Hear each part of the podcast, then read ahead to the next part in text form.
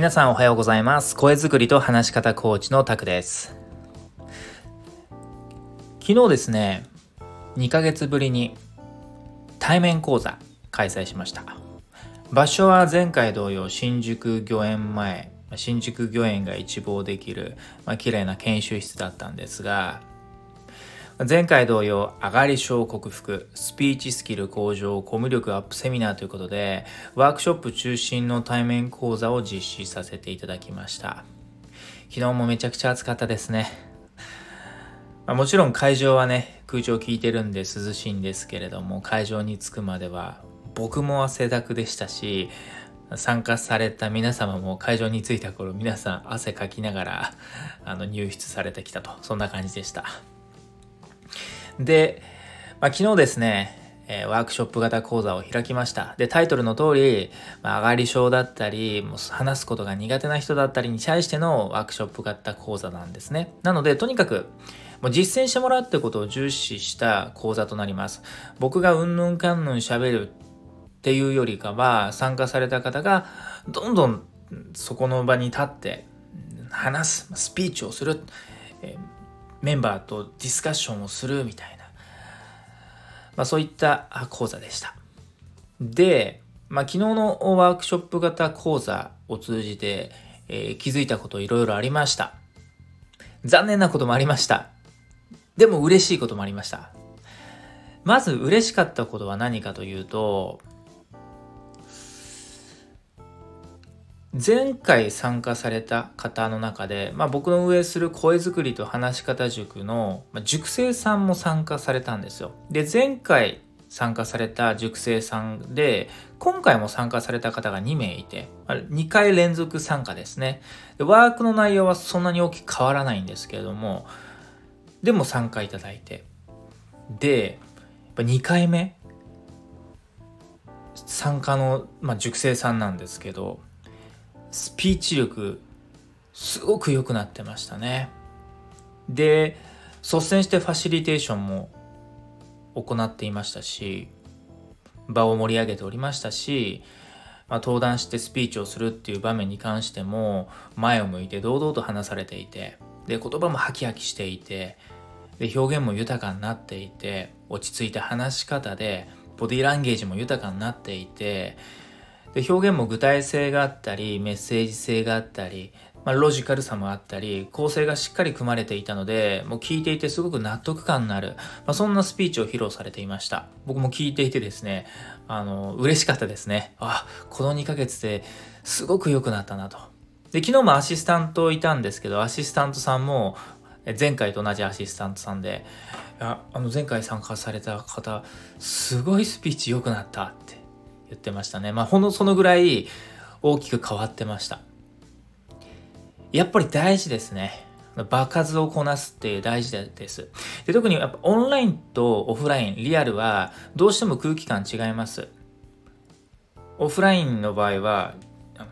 リアルに人の視線は受けますよね。で、オンラインの場合は、言ったってモニターに向かって話してる感じですから、やっぱ空気感が全然違います。で、オフライン、リアルならではの空気感を感じながら何度も何度もスピーチをすると。で、もちろんその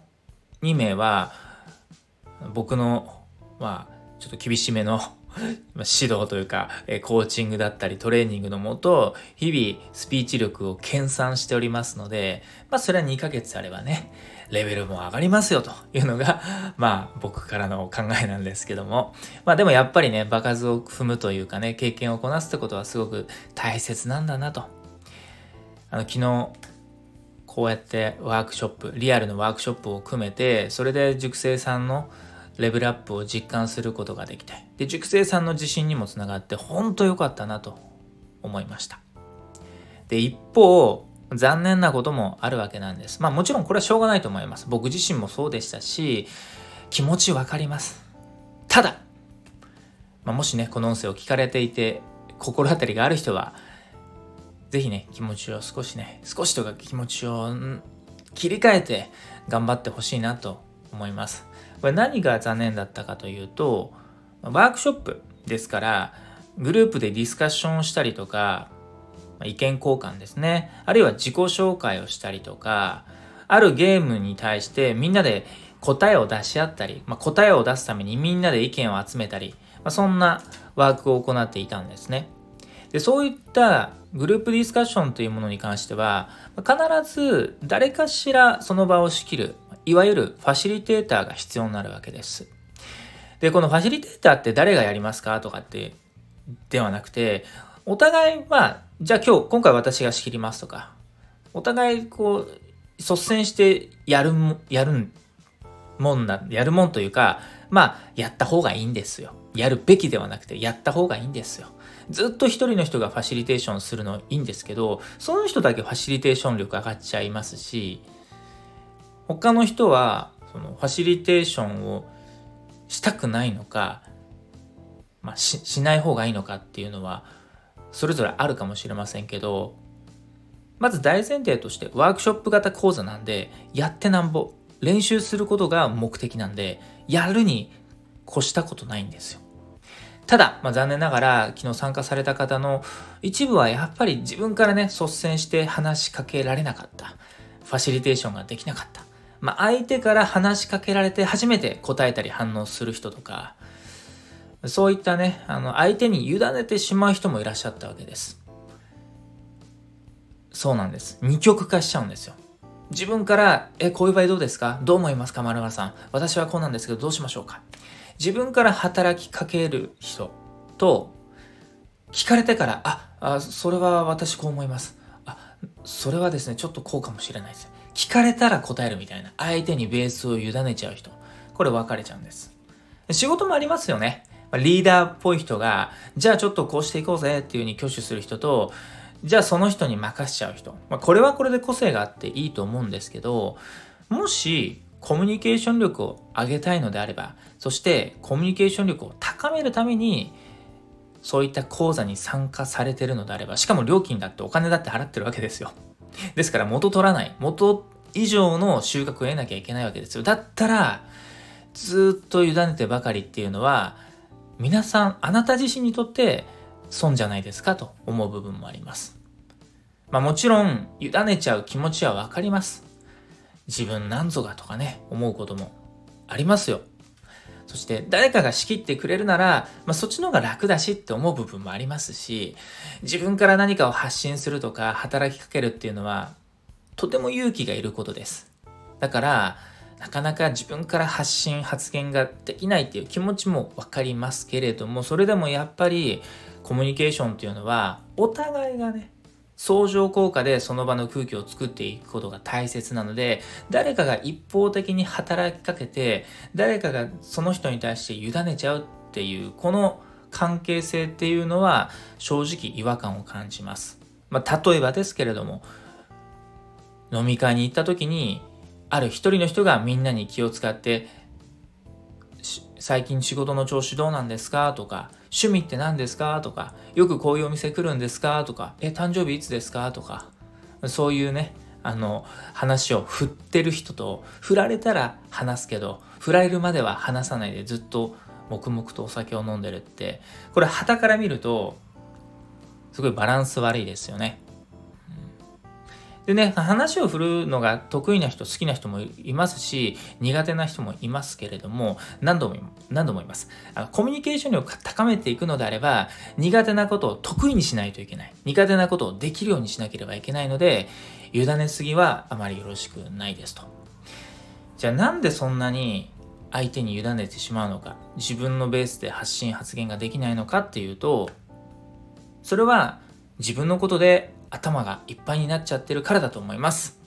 自分のことで頭がいっぱいになってしまって、この場をこう仕切ろう。あ、この人はこういうふうに考えてるからこういうふうに話を持っていこうかな、みたいに、相手ベースで考えられていますかと。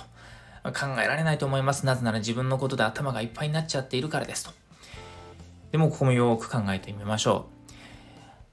自分のことで頭がいっぱいになってる人がもし目の前にいたらあなただったらどう思いますかと仮にその人と2人でうん30分ちょっと食事に行きましょうと。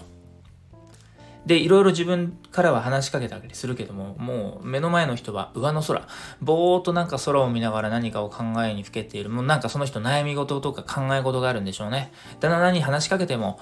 うん、ああうんなんか全然無反応塩反応みたいなそれあなただったらすごい寂しいじゃないですかなんかもう2人いるけど目の前の人上の空だからなんか物理的には2人ですけど気持ち的には孤独みたいな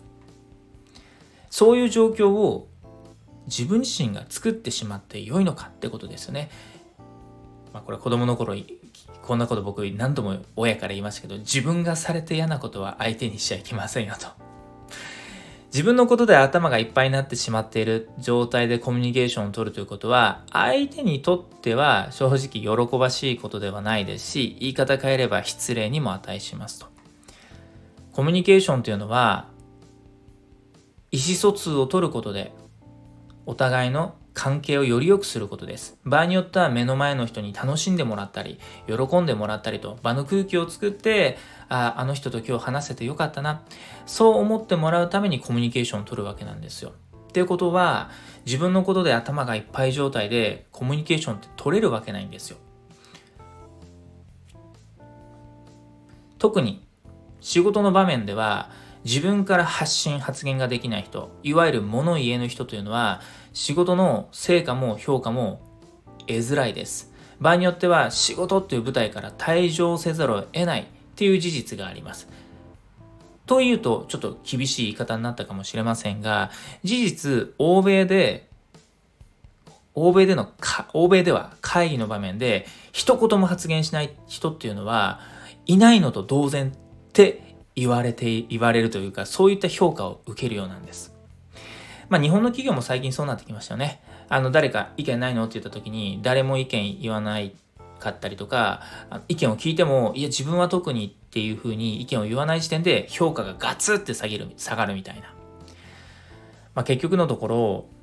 自分自身がから発言できない、意見が言えない、気持ちはわかりますけど、それができない時点で仕事ではとても不利になるわけなんです。だからこそ苦手でも得意にならないといけませんし、やったことないんだったらやらなきゃいけませんし、まできるできないは正直気持ちの問題が大半を占めているんじゃないかなと思います。もちろん仕事の場面では下手な発言してしまって反感を買いたくないですし、曖昧な発言をして相手を困惑させたくもないですし、どうしても自分の考えが言語化できなかったりとか、意見が持てない場合もあります。ですから何でもかんでも自分から発言をする、率先して意見を言うっていうのが、そう口で言うほど簡単ではないのは事実ですけれども、やっぱり大前提、そのために昨日というかまあ、そういう、そのための練習場所として、昨日のようなワークショップ型講座、チームディスカッション、チームコミュニケーションを通じて自分から意見を言う練習をする機会を設けたわけですから、だったらその場に来た以上、お金を払ってきた以上は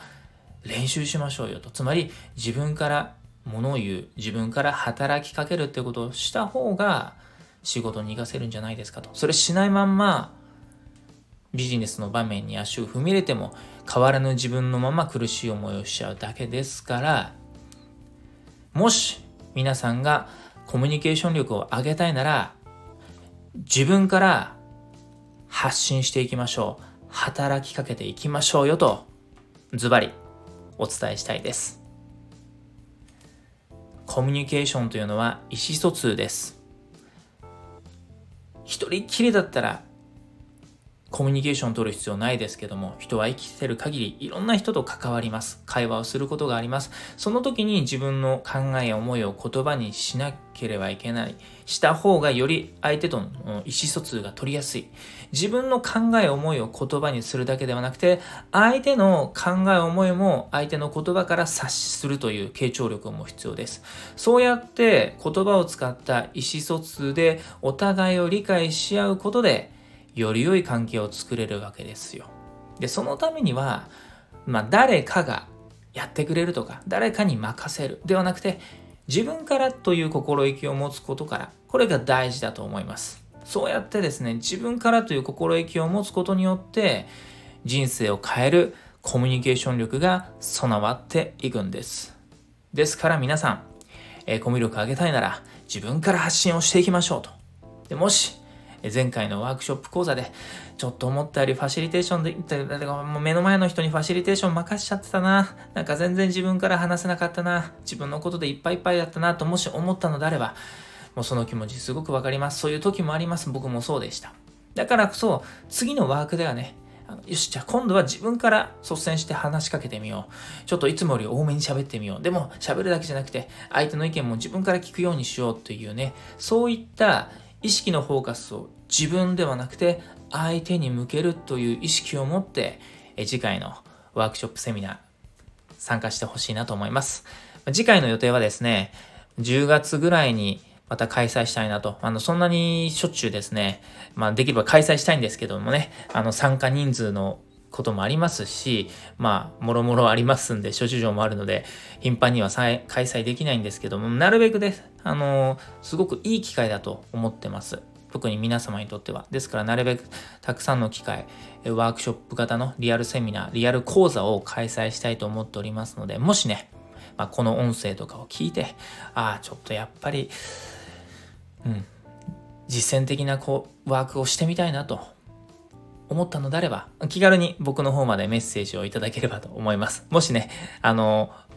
ある程度の参加人数が募れば、もうどんどんどんどんそのようなね、ワークショップ型のセミナーを開催したいと思っておりますので、ぜひぜひ皆さん、自分から発信をしていきましょう。というところで、今日はこの辺りにしたいと思います。皆さん、今日もいい一日をお過ごしください。以上、声作りと話し方コーチタクでした。また次の音声でもお会いしましょう。それでは。